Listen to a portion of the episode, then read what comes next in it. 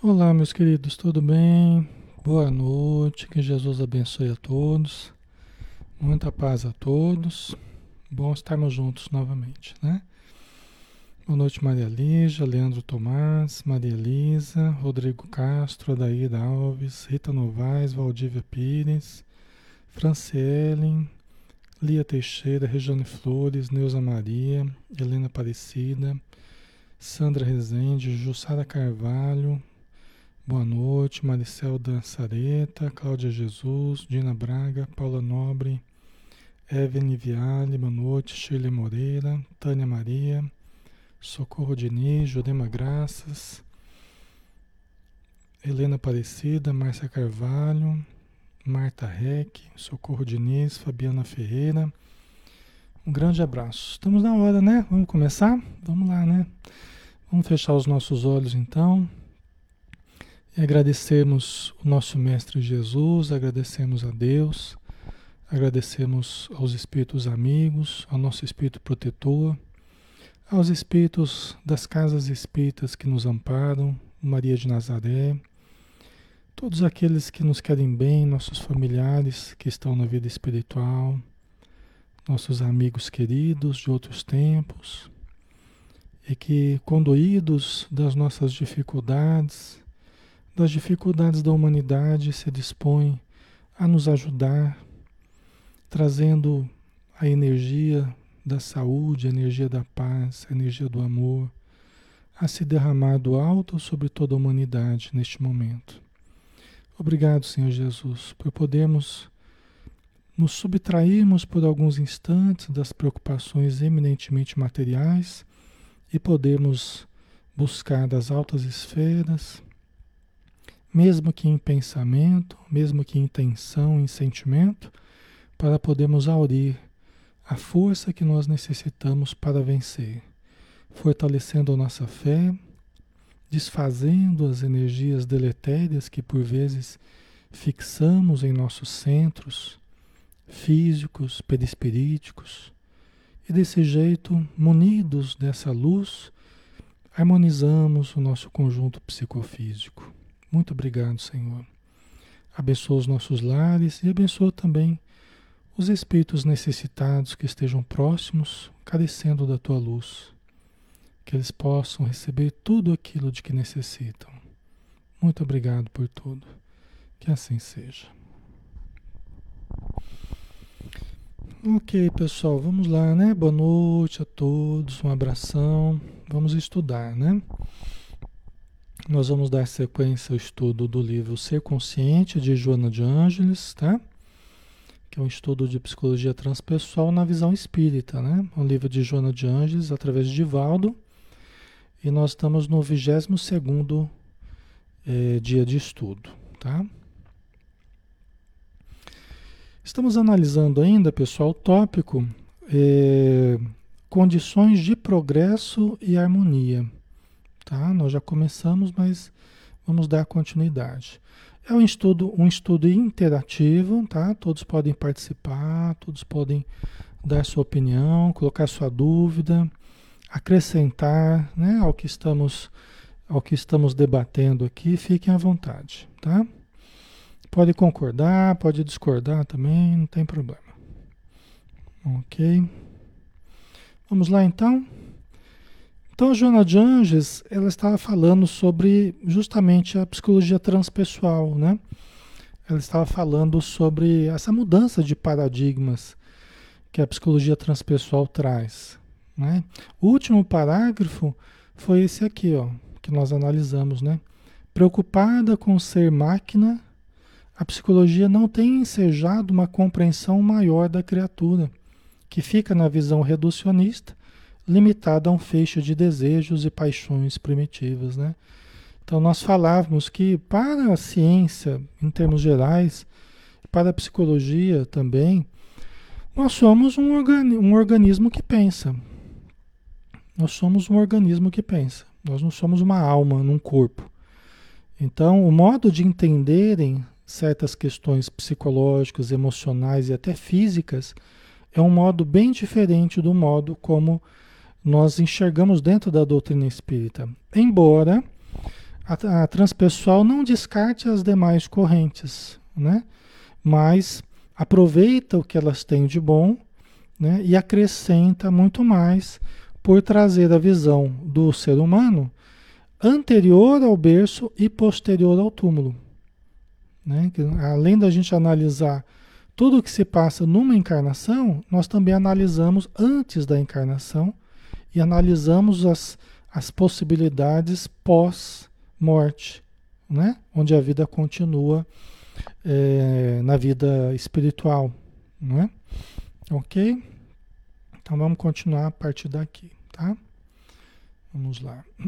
Então é uma mudança mesmo de paradigmas, né?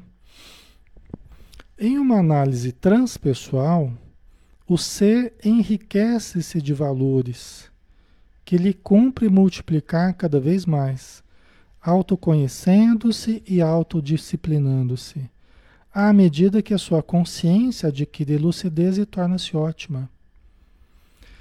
Isso aqui é muito importante, pessoal, porque é, quando a gente começa a fazer a análise transpessoal, o que, é uma análise transpessoal? Né? O que, que é uma análise transpessoal? É quando você começa a interpretar os conflitos, as dificuldades, as situações do paciente, né, ou de qualquer pessoa, né? Nós começamos a interpretar dentro desse referencial de imortalidade dentro desse referencial de reencarnação, dentro desse referencial de lei de causa e efeito. A nossa psicologia, qualquer que seja ela, a psicologia hoje que é estudada tradicionalmente no, no mundo, qualquer uma delas, não enseja essa visão ligada à lei de causa e efeito, ligada ao conceito de reencarnação. Não é nenhuma delas. Entendeu? o conceito de imortalidade, nenhuma delas contempla. Entendeu? A Joana de Anjos, ela aproveitou, ela, ela valoriza muito o trabalho da Maria Leija colocou, na verdade, exceção a Carl, Carl Gustav Jung, né? Mas o Jung, que era médium, e tem fatos biográficos muito interessantes, porque o Jung era médium, né? Ele tentou fazer reuniões mediúnicas com uma prima dele e não deu lá muito certo, porque a maneira como eles fizeram não, não daria certo mesmo. Né? Ele não tinha conhecimentos na área, faltava alguém mais experiente para orientá-los. Né? A prima dele também era médium. Inclusive, eu acho que o, o Palhano Júnior né, tem um livro que ele fala a respeito disso. Se eu não me engano, o Palhano Júnior, né, um, um escritor que escrevia alguns livros sobre mediunidade, né? Se não me engano, foi ele que falou. Mas tem na biografia de Jung, a gente vê elementos que ele tinha um grande potencial mediúnico. Mas ele também não se aventurou, ele também não, não, não ultrapassou certos limites né? da, da, da convenção acadêmica, vamos dizer assim. Ele ficou dentro de certos limites também da convenção acadêmica embora ele tivesse recursos para ir, ir além, né? Foi talvez o que mais se aproximou, foi talvez o que mais se aproximou de uma visão transpessoal, né? Espiritual. Ele acho que chegou mais próximo do que os outros, né? Mas ele se manteve ainda também dentro de alguns limites, né? Ah, os conceitos que ele, que ele trabalhou, alguns, a Joana Jones ela corrigiu um pouco, vamos dizer assim, conceito de inconsciente coletivo, né? Por exemplo, inconsciente coletivo, a Joana de Anjos chama, fala assim que na verdade é a memória do espírito.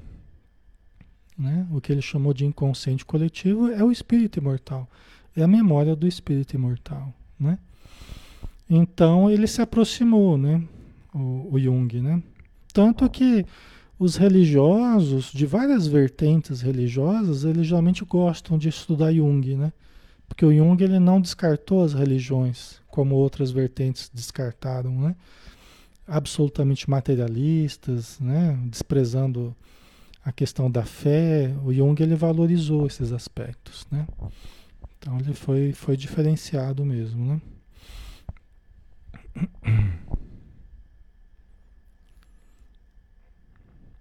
A Francelle colocou, Alexandre, eu queria tirar uma dúvida. Há muito tempo eu sinto uma pressão na região da testa sempre que eu fico próximo de algumas pessoas. Essa pressão gera um mal-estar generalizado.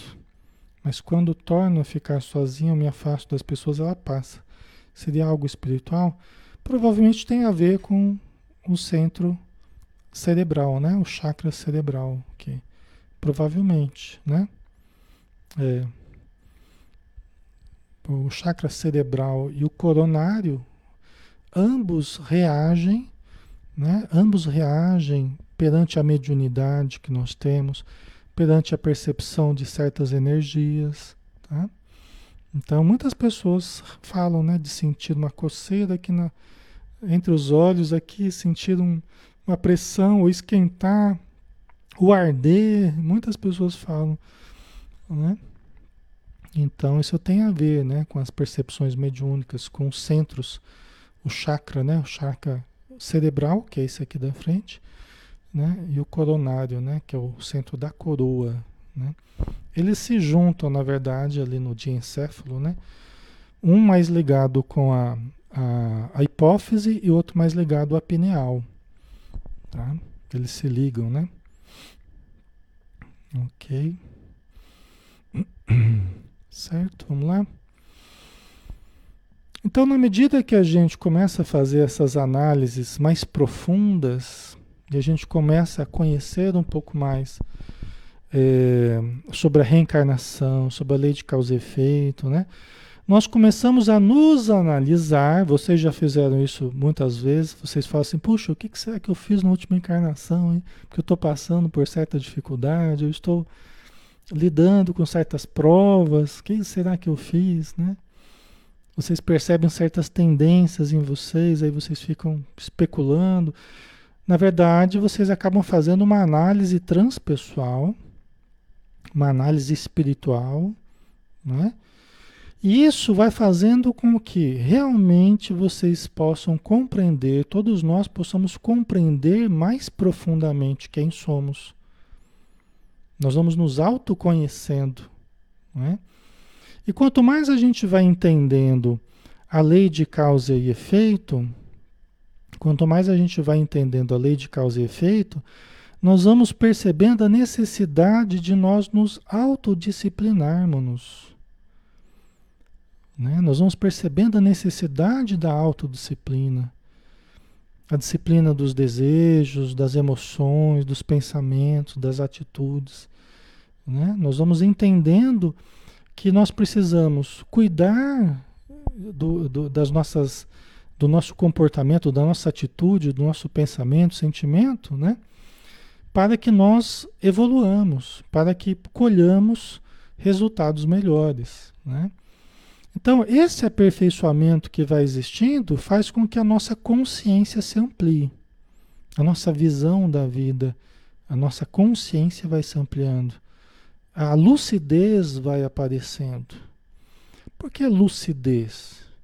Né? Porque a gente começa a olhar a vida com olhos mais claros, mais lúcidos. A gente começa a enxergar a verdade de uma, de uma forma mais clara. A verdade até sobre nós mesmos.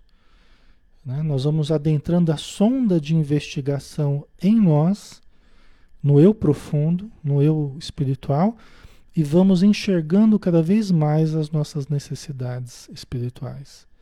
Né? Então, isso faz com que a nossa consciência né, adquira essa lucidez cada vez maior e torna-se ótima, como diz é, Joana de Ângeles, né? Ok. A Rejane, eu também sofro uma dor de cabeça, sinto alguém atrás de mim, sonho como se fosse real. Então, é a percepção mediúnica, né, pessoal?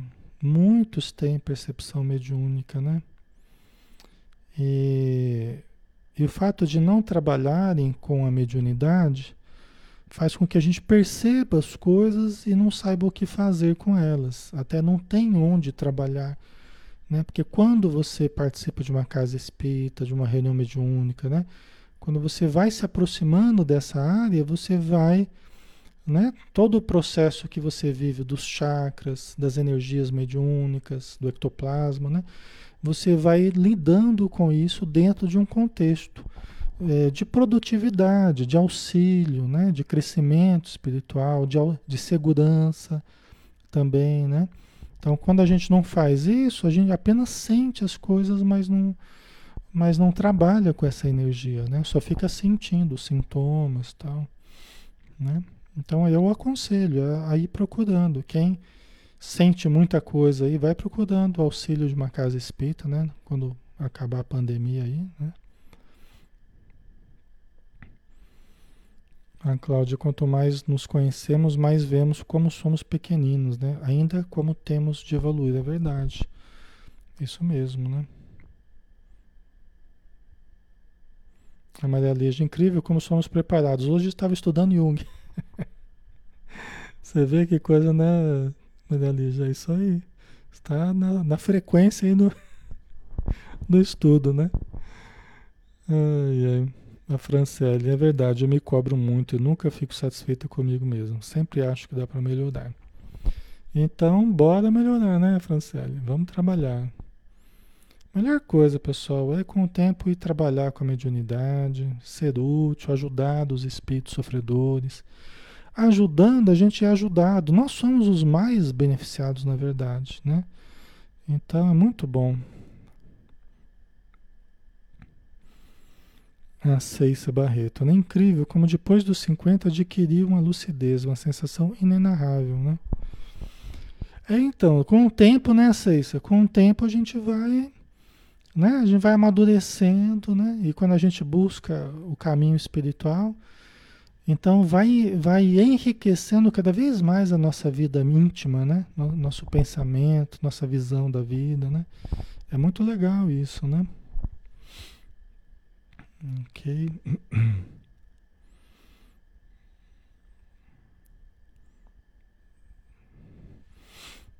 A Luciana Galone, sempre me pergunto isso, pois o medo, o orgulho, a insegurança, a culpa, o pessimismo, o perfeccionismo são sentimentos latentes em mim. Aí me pergunto, quem fui em outras encarnações, né?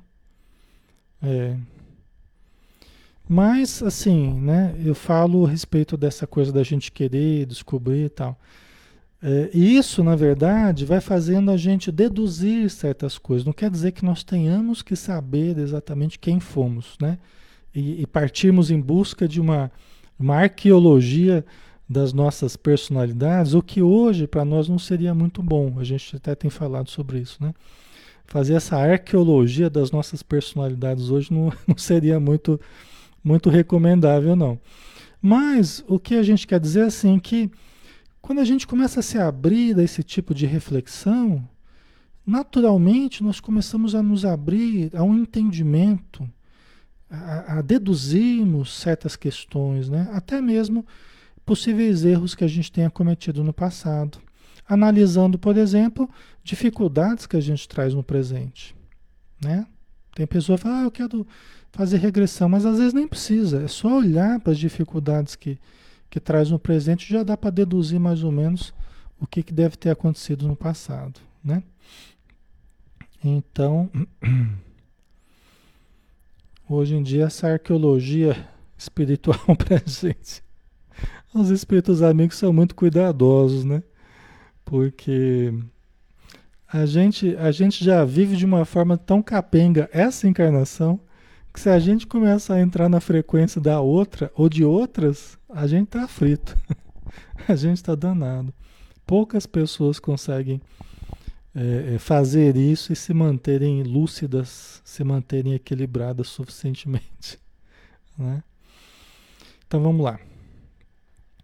Abrem-se-lhe então as perspectivas antes cerradas. Porque se eu penso que só tem vida material, essa vida é a única. Não existe Deus, não existe lei de causa e efeito, que bobagem, né? né? O importante é ganhar dinheiro, o importante é ser feliz, né? O importante é muito prazer na vida. Tá? Se você pensa nessa perspectiva muito limitada, muito na perspectiva do ego, né? Então, antes, as perspectivas do self, ou seja, do espírito imortal, estavam cerradas fechadas, via de regra. Né? Até porque você está com a mente fechada Isso para você não existe, o espírito não existe neste caso, para a pessoa não existe. Né? Para ela, ela nem cogita sobre isso. Né? E facultam-se-lhe as oportunidades de dilatação do campo intelecto emocional. Quando você começa a se abrir. Então, por exemplo, as dificuldades surgem. Antes você estava só na busca do ego, só na busca da matéria, só na busca do, das gratificações dos sentidos, né, das promoções do ego, tal. De repente começa começa a ruir as buscas do ego, começa a desmoronar os castelos da ilusão. As coisas começam a dar errado, aí surge a doença, aí surge a falência, ao abandono, a separação, a traição, né? ou surge a mediunidade e você começa a se descontrolar, começa a ficar incorporado, tá?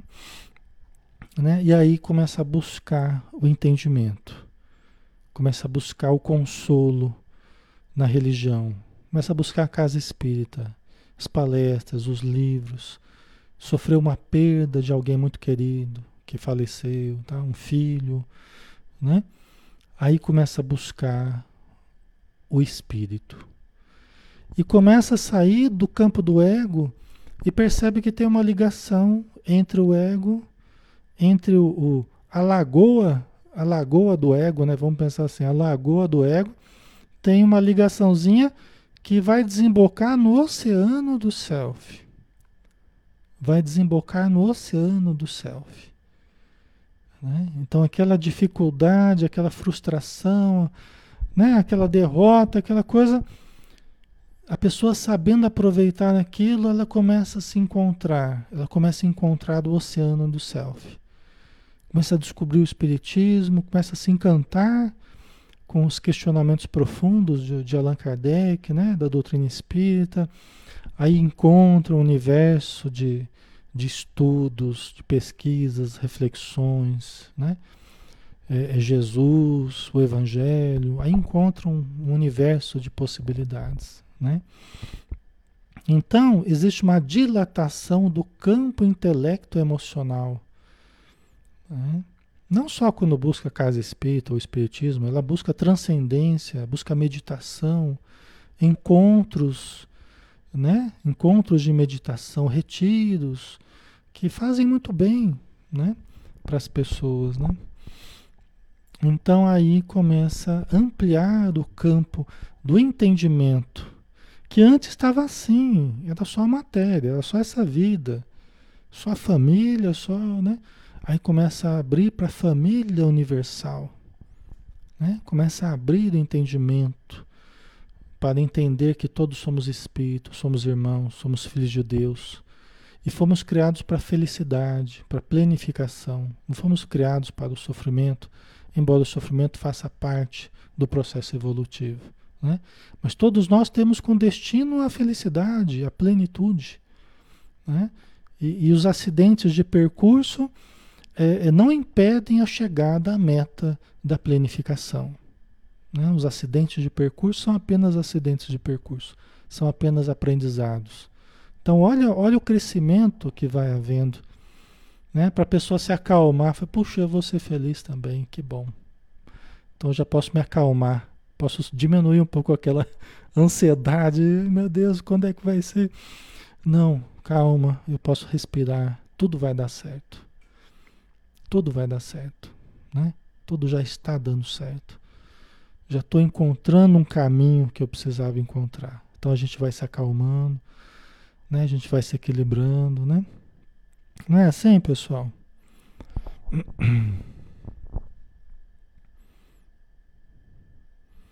A Tatiana Alvarenga colocou: Eu sinto muito zumbido no ouvido quando acontece, porque já percebi que tem um momento específico. Sinto que entra em transe. E isso me acontece muito em casa. Ainda bem que, né, pelo menos você está em casa, né, a Tatiane, né? Mas é, muitas pessoas falam de zumbido no ouvido, né? Lógico que existem causas fisiológicas, existem. É, podem existir causas até neurológicas, podem, né? Talvez a, a Socorro possa explicar melhor para a gente aqui. Mas tem causas também que você descarta o neurológico, você descarta o, o, o fisiológico ali do ouvido, né? E você, e você não tem explicações do ponto de vista é, médico. Né? Você não tem explicações, então. Então aí vai aumentando a chance de ser espiritual, vai aumentando a possibilidade de ser espiritual. Advindo justamente de um transe né? mediúnico, né? da, da, da percepção mediúnica. Né? Porque a gente ouve pelo ouvido, mas a gente pode ouvir além do ouvido, ouvir com o espírito. A gente vê com os olhos, mas a gente pode ver além dos olhos, né? que é a visão mediúnica, que é a audição mediúnica. Assim também o tato, né? Todas as, a, a, todos os sentidos, né? Ok a Regiane Flores, mas também crescemos, digo, evoluímos pelo amor, né? Sim, sim. Nós só crescemos pelo amor. A dor só serve para chamar o amor. né, Regiane? A dor, o único, o único sentido da dor é para nos despertar para o amor. Se não for isso, não tem sentido a dor. Tá? Inclusive assim, se, quanto mais você afasta o amor da sua vida, das suas atitudes, quanto mais você afasta o amor, mais a dor se aproxima. Quanto mais você aproxima o amor, mais a dor se afasta. Tá? Não quer dizer que a gente não tenha dificuldade, não tenha dores, mas amando, a gente melhora muito a qualidade da nossa vida, né? Amando, a gente ajuda muito a gente mesmo, né? Então é lógico que a dor diminui as dores que nós criávamos para nós, elas vão diminuindo, né? Porque agora a gente aprendeu finalmente a amar, né? Então muitos problemas diminuem, né? né? Então nós só evoluímos pelo amor, né? A dor é só para despertar o amor, né? Quando a gente está muito, quando a gente se nega a amar, aí vem a dor para cutucar a gente para ver se a gente se sensibiliza, né? Aí a gente desperta para o amor. Né? Agora, quanto mais a gente amar, né, mais a gente expande o self, né? É, até a Juna Jones ela fala, né, que o principal de nós estarmos aqui encarnados é para detectar o self e desenvolver o self. E isso nós precisamos, né? É, de conhecimento e amor. Conhecimento e amor. Né? São os grandes propulsores da nossa da nossa evolução, né? Do crescimento do, do self.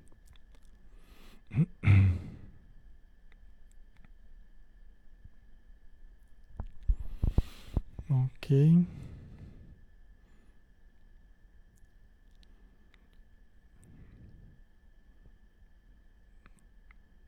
Vamos lá, né? Vamos mais um pouquinho aqui.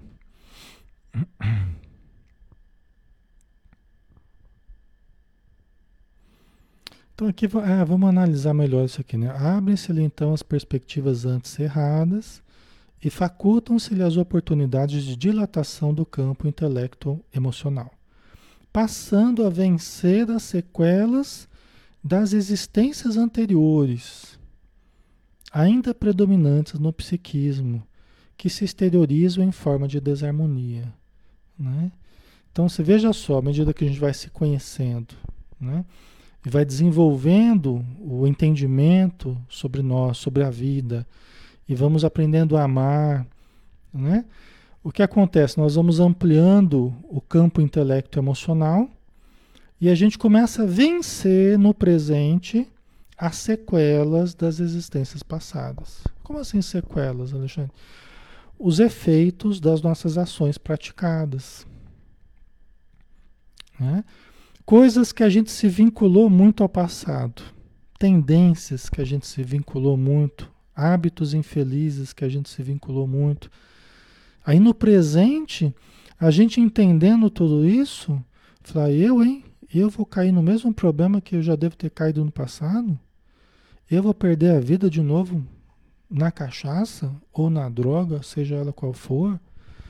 Eu vou me matar através do, do, do cigarro, através dos abusos do sexo, né? ou através de qualquer outro vício, ou qualquer comportamento leviano, eu vou me cuidar. Eu vou me cuidar, eu tenho que melhorar, melhorar, fazer a reforma interior, não é?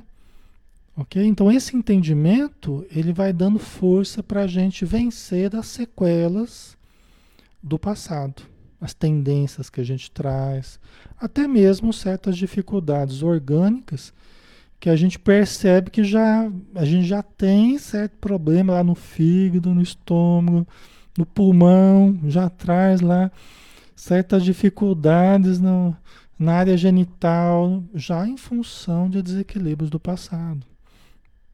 Mas se eu me mantenho numa atitude boa, positiva, caridosa, amorosa, equilibrada, né? buscando fazer o bem, eu posso até mesmo no sentido físico, eu posso regularizando aquele órgão.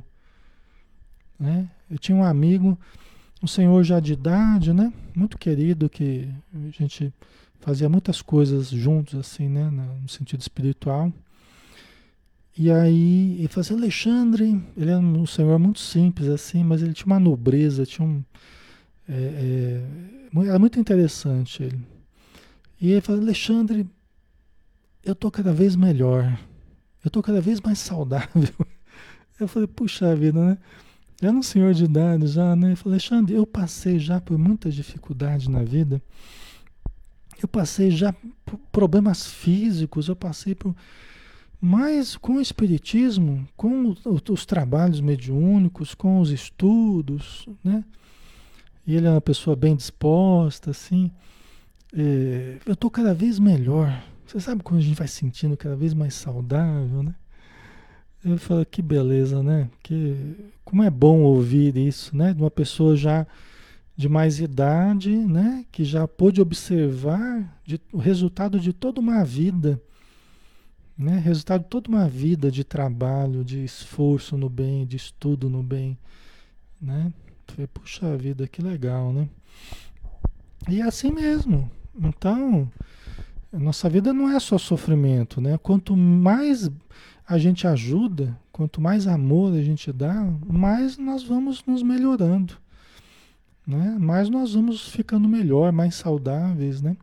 Embora possam aparecer dificuldades também, né? Nesse meio do caminho aí que nós tenhamos que passar, né? Ok? Então é muito bom, né? A gente ver isso na prática, assim, né?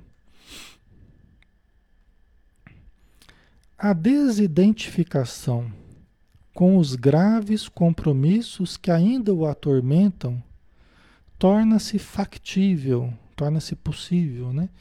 Mediante a impregnação com outros ideais e aspirações mais abrangentes, quão agradáveis que passam a povoar-lhe a paisagem mental. Né? Vamos entender melhor isso aqui.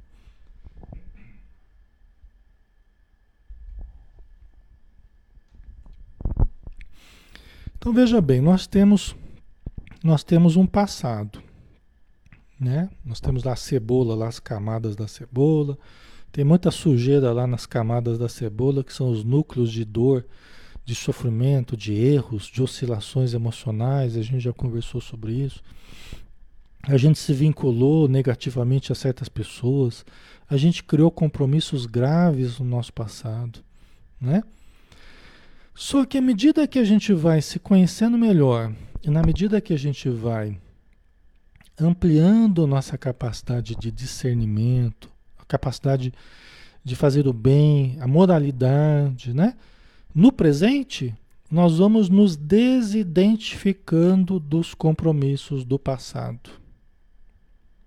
Nós vamos nos desidentificando. O que, é isso, Alexandre? Se desidentificar significa você ir se desligando dos compromissos do passado. Alexandre, mas eu tenho que pagar os meus débitos do passado. Como assim eu vou me desligando dos meus conteúdos do passado? Veja bem, você pode dever, você pode ter obsessores, você pode ter feito muito mal e coisa e tal. Só que você pode ficar preso ao passado, muito identificado com os erros cometidos, sentindo muita culpa, né?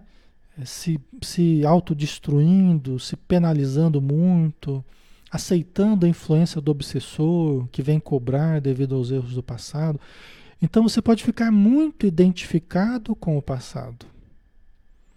Né? E entrar na frequência da obsessão e, e, e se prejudicar e fazer mal para você e também não ajudar aqueles a quem você prejudicou.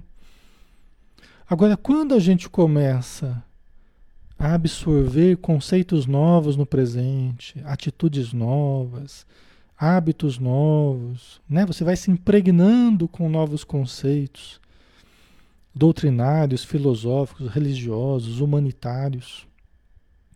Vocês entendem? A gente vai se desidentificando daquela pessoa que nós fomos. Nós não precisamos ser daquela pessoa, nós não somos mais aquela pessoa que errou no passado. Só que para que a gente não seja, a gente realmente precisa ser diferente. ok? A gente realmente precisa ser diferente. E a pessoa diferente tem que ter um sentimento diferente, um pensamento diferente, conceitos diferentes, hábitos diferentes. Ok? Então a gente vai se desidentificando de quem a gente foi.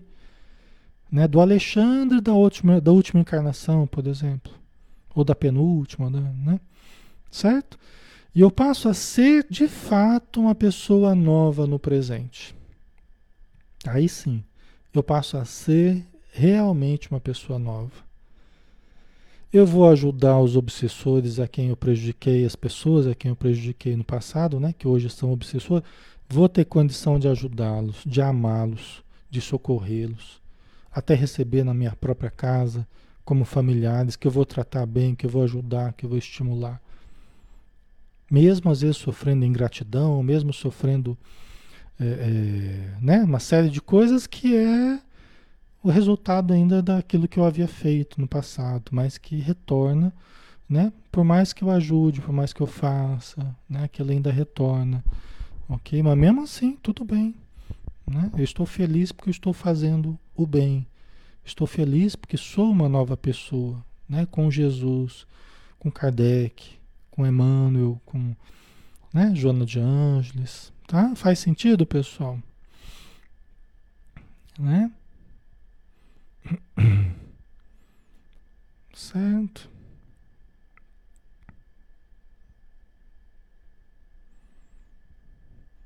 A Edna, eu tenho 55, gostaria muito de estudar a doutrina espírita. Como posso e onde? Você já está estudando, Edna.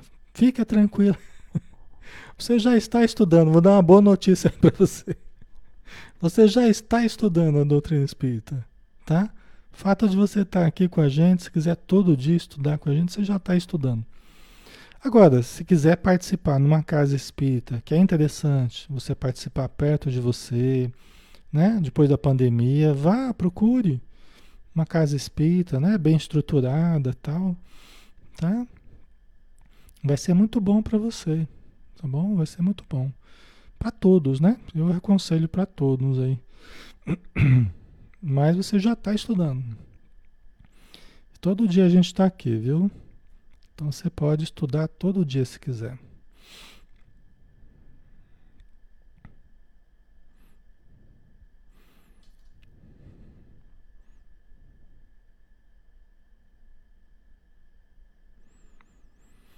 A Sônia Maria colocou: numa reunião mediúnica, um espírito pode se manifestar num médium, né, num aparelho mediúnico, num, num médium, num determinado médium, e no mesmo tempo ir em outro na mesma hora, o mesmo espírito. Veja bem, é, não é questão dele ir ou não ir, é questão de vários médiums às vezes estarem sintonizados com o mesmo espírito. Que pode acontecer. Tá? Pode acontecer. Agora, o normal, veja bem, se é normal é, várias pessoas sentirem uma mesma presença, o mesmo tipo de emoção, o mesmo tipo de sentimento, o mesmo tipo de revolta, de dor física. Às vezes a gente chega na reunião mediúnica, pergunta como é que você está, como é que você está.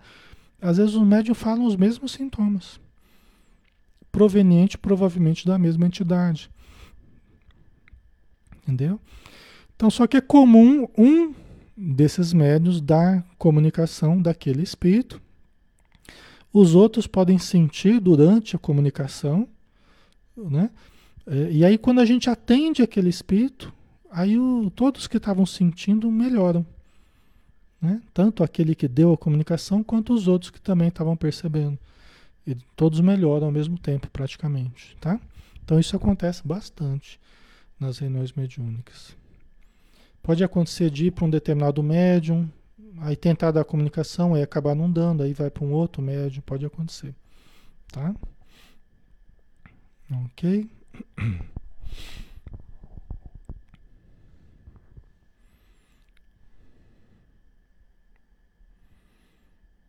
Deixa eu ver aqui. A Margarete Fátima colocou: vai parar com essas aulas.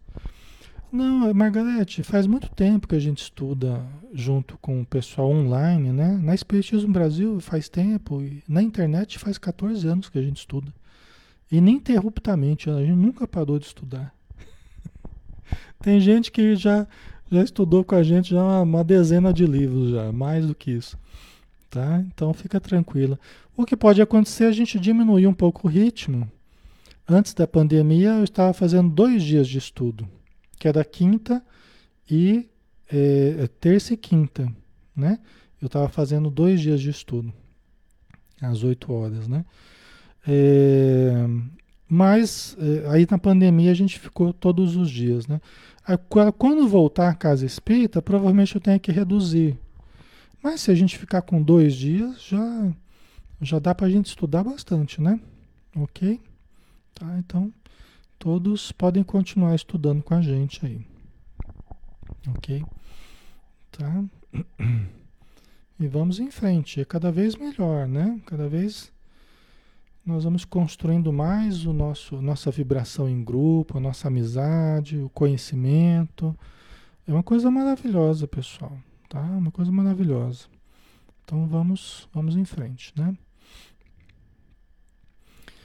Então, olha aqui, né? A desidentificação com os graves compromissos que ainda o atormentam torna-se factível.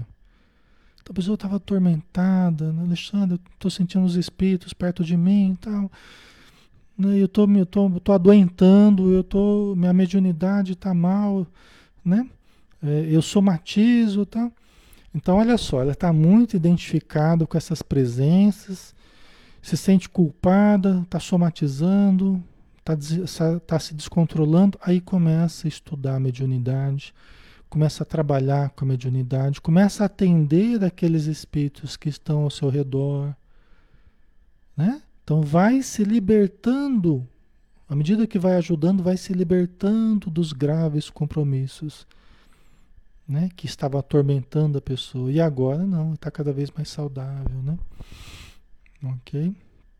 Então, à medida que vai se impregnando com outros ideais e aspirações mais abrangentes como agradáveis, que passam a povoar-lhe a paisagem mental, né? Passa a pensar mais positivo, né? A ter mais fé na vida, mais fé em si mesmo, mais fé no futuro, né? Aí começa a mudar muita coisa na nossa vida, né?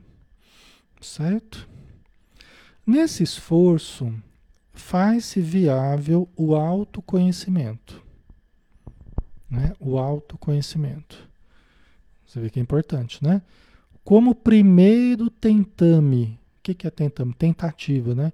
Como primeira tentativa de crescimento psicológico. Então eu começo a me voltar ao autoconhecimento numa tentativa de crescimento psicológico. A necessidade de tornar a mente um espelho e, e postar-se de frente dela desnudo é inadiável.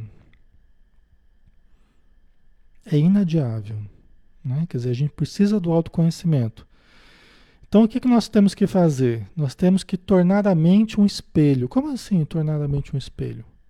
Por exemplo, quando você vai para frente do espelho, você vê o seu reflexo no espelho, né? Você vê a sua imagem no espelho. Então você olha para você, está bem vestido, está bonito, não está, né? Dá uma ajeitadinha. né? O que nós precisamos fazer, que a Joana Jones fala, é tornar a mente um espelho em que nós nos autoanalisemos de uma forma vagarosa, progressiva, amorosa, né? Nós nos autoanalisemos, nós nos desnudemos diante de nós mesmos. Nós precisamos nos desnudar diante de nós mesmos. Né? Pelo menos para nós, nós precisamos nos desnudar. Sermos capazes de dizer: puxa, né? Eu estou fazendo assim, assim, assado. Tenho sentido assim, assim, assado. É muito interessante escrever, né? É muito interessante escrever. Escrever é uma técnica projetiva em que a gente vai colocando no papel ou colocando no computador, né? Vai escrevendo no, no Word, né? E vai, e vai se desnudando para si mesmo. Faz uma prece, pode fazer uma leitura do Evangelho, faz aquele trabalho que Santo Agostinho falou no final do dia, passa em revista aquilo que fez, aquilo que não fez, se fez algum mal para alguém ou não, tá? vai fazendo aquele trabalho de análise. Né? Escreva, faz um diário, né? escreve.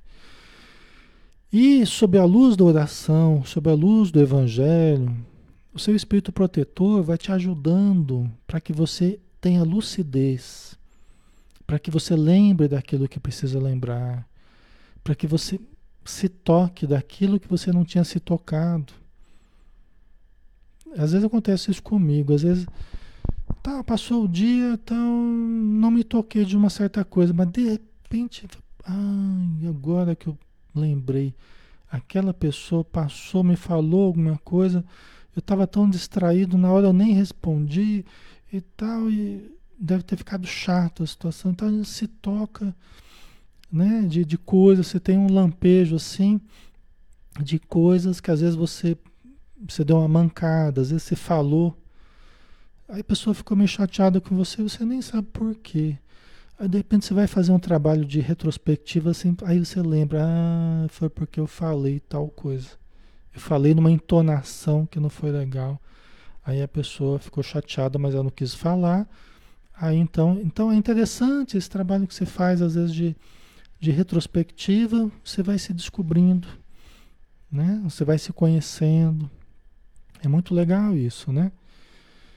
Então, esse é um trabalho que é como se a gente se desnudasse diante de nós mesmos, né? diante da nossa mente, numa conversa íntima ou escrevendo algo para a gente ver fora do, de nós. Né? É interessante a gente ver fora de nós, porque a gente escreve, a gente lê. Será que é isso mesmo? Talvez acho que não. Acho que é diferente. É você escreve de novo, apaga. Aí você vai trabalhando os conteúdos dentro de você né? para ter uma, uma, uma visão mais fiel possível de você mesmo, dos defeitos, dos potenciais, né? de tudo que faz parte da nossa, da nossa vida. Né? A Lourdes Alexandre, o estudo vai ser sempre neste horário? Então, é, a tendência é ser durante a semana às 20 horas, né? Mesmo depois da pandemia, a tendência é a gente continuar terça e quinta às 20 horas, como eu fazia antes já, tá? A tendência é isso. Com relação ao final de semana, né? Nós, a gente vai vendo aí com o tempo, conforme. Mas eu, tenho que deixar o tempo passar um pouco ainda para a gente definir melhor.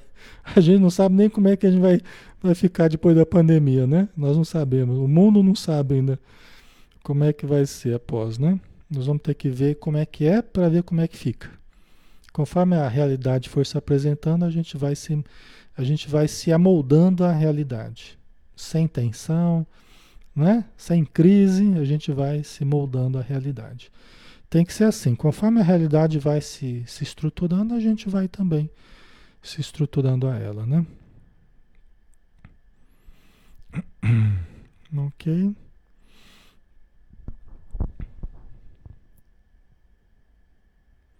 Natália Maria, eu tenho o hábito de conversar de conversar comigo mesmo em frente ao espelho, uma forma de autoconhecimento. Ok, né? Cada um vai fazendo como se sente melhor, né, Tânia?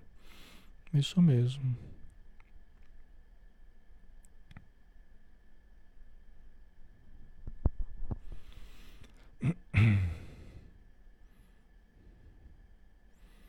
Ok, vamos lá. Nossa, dez minutinhos, né? Vamos lá. Então ela diz, né? É inadiável esse autoencontro. É urgente. É urgente, pessoal. Porque nós não conseguimos mudar se nós não nos conhecermos, se nós não enxergarmos onde precisamos mudar. Né? Então a gente fala tanto em reforma interior, mas sem autoconhecimento não há. Não há consciência do que mudar, quando mudar, como mudar. Né? Ok? Aí ela diz aqui, somente através de um exame da própria realidade. Um exame da nossa realidade. Cada um faz isso dentro de si. Não é fazer para o outro, não. Não é fazer o exame da realidade do outro, né? Não, não é. Isso aqui é para nós. É para mim, né? Para vocês, né? Observando-se sem emoção. Aí o pessoal já fala, ah, Alexandre, mas aí fica muito frio, precisa né, fazer uma análise muito fria, não sei o quê.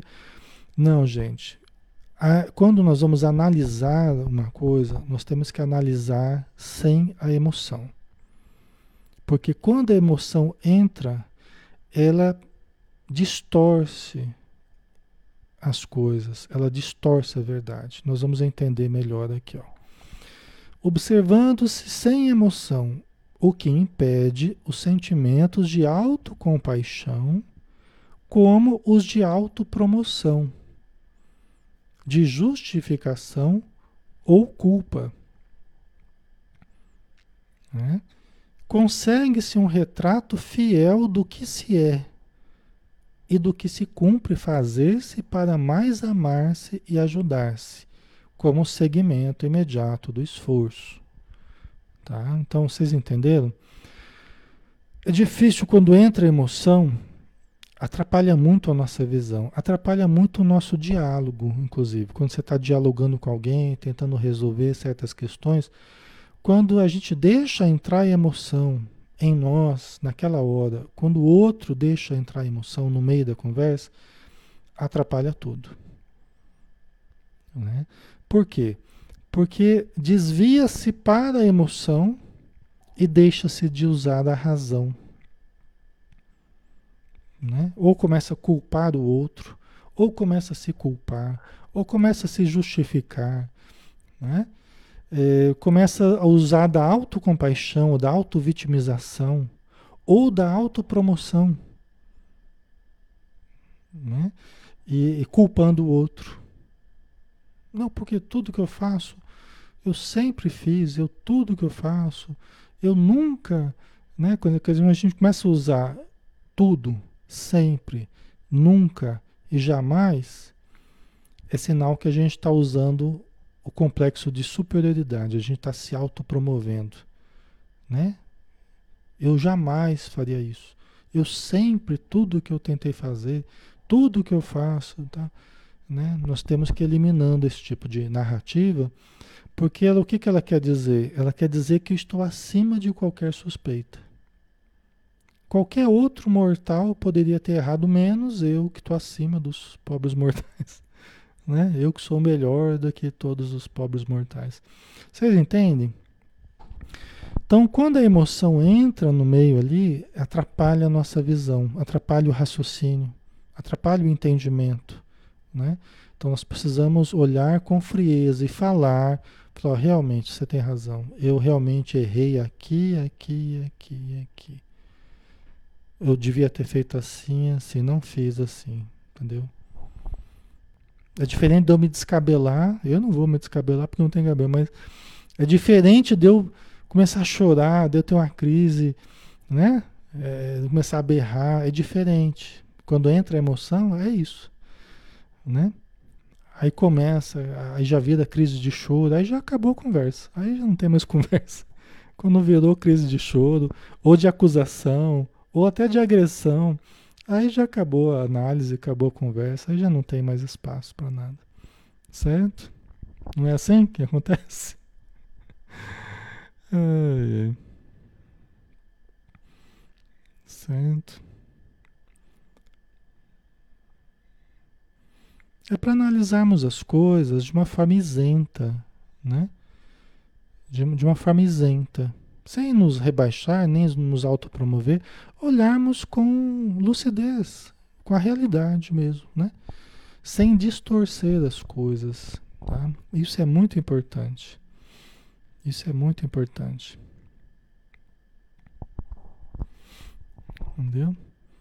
A gente se esconde muito por detrás das, das emoções. Se a, gente, se a gente quer fugir da conversa, a gente logo já se exaspera. Ah, você quer dizer então que. né? Aí já acabou a conversa, né?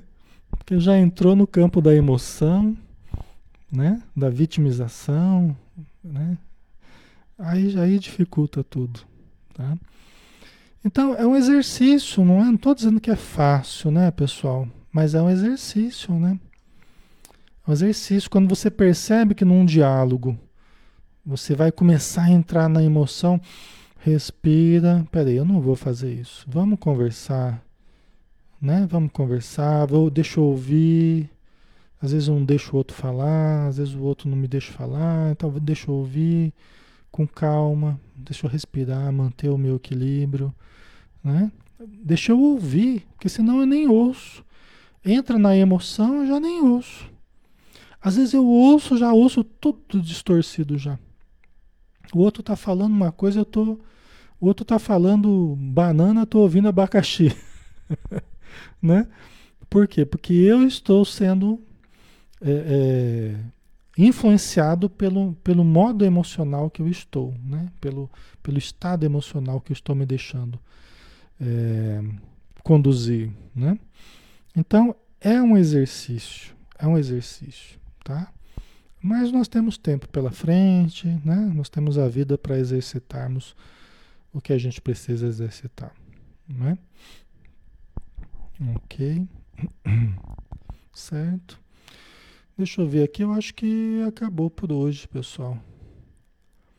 É... Deixa eu ver. É, vamos mais esse pedacinho aqui, só para finalizar. É que ainda faz parte do mesmo contexto aqui, né? Enquanto a criatura não se despoja dos artifícios com que se oculta, evitando desnudar-se em uma atitude infantil repressiva, qualquer tentame ou tentativa de exterior, exterior para o progresso e a harmonia resulta inócua quer dizer, sem resultado, né? Quando se não torna perturbador, né? Então, enquanto a gente fica usando esses artifícios, essas fugas, por exemplo, usar a emoção, em qualquer momento você vai dialogar, vai conversar, deixar que a emoção tome conta, né? Enquanto a gente fugir usando esses artifícios, a gente vai continuar se ocultando até para nós mesmos. A gente não está percebendo os mecanismos que a gente está usando para fugir. São os mecanismos de defesa do ego. Nós temos vários mecanismos de defesa que nós vamos estudar também. Né?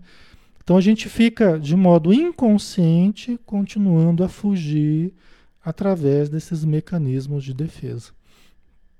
Né? Que dificultam para que nós enxerguemos o self. Quando a gente começa a se autoanalisar, o que, que a gente está fazendo? Nós estamos entrando em contato com o self. O ego não quer nos deixar de analisar. Essa parte de nós que a gente chama de ego, e o ego que está desequilibrado, ele não quer que nós entremos em contato com o self. Por isso que ele usa mecanismos de defesa para nos distrair, usa a emoção, por exemplo, que a gente falou, né, que a Joana falou, para distorcer as coisas para que a gente não veja a realidade do self. Boa ou ruim, nós precisamos ver da realidade. Né? E o ego fica tentando disfarçar, escamotear para que nós não vejamos a realidade. Porque se a gente vê, se a gente vira a, a, a realidade, a gente tem condição de mudar. Então o ego não quer deixar de nos dominar. Ele não quer ceder para o self. Faz sentido para vocês? Né? O ego não quer ceder para o self. Ele quer continuar dominando, né? Mas aí semana que vem a gente continua aí desenvolvendo o assunto, né? Porque já está na hora, vocês já estão cansados também, né? Ok, vamos fazer a nossa prece então. Vamos lá, né? Vamos finalizar aqui. Que o assunto vai longe, né? E nós temos tempo. Senhor Jesus, obrigado novamente, Senhor, por este momento de conhecimento, de autoanálise, de buscarmos a nossa realidade profunda e sabemos que é um processo, que é progressivo, que é lento, mas que estamos dando, Senhor, passos seguros nessa direção. Dá-nos força, sabedoria, lucidez, entendimento, para que nós possamos nos desenvolver a cada dia mais, aumentando a capacidade de amar, a capacidade de ajudar e de prosseguir no bem. Muito obrigado por tudo, Senhor. Que assim seja. Ok, pessoal, obrigado, tá? Por, pela presença de vocês, obrigado pela participação. Que Jesus abençoe a todos e até amanhã, né? Amanhã a gente tem às 16 horas o livro. É... Hoje é, hoje é quinta-feira, né? Amanhã tem o Evangelho de Mateus, né? É, então todos estão convidados às 20 horas, tá bom? Um abração, pessoal. Fiquem com Deus e até mais.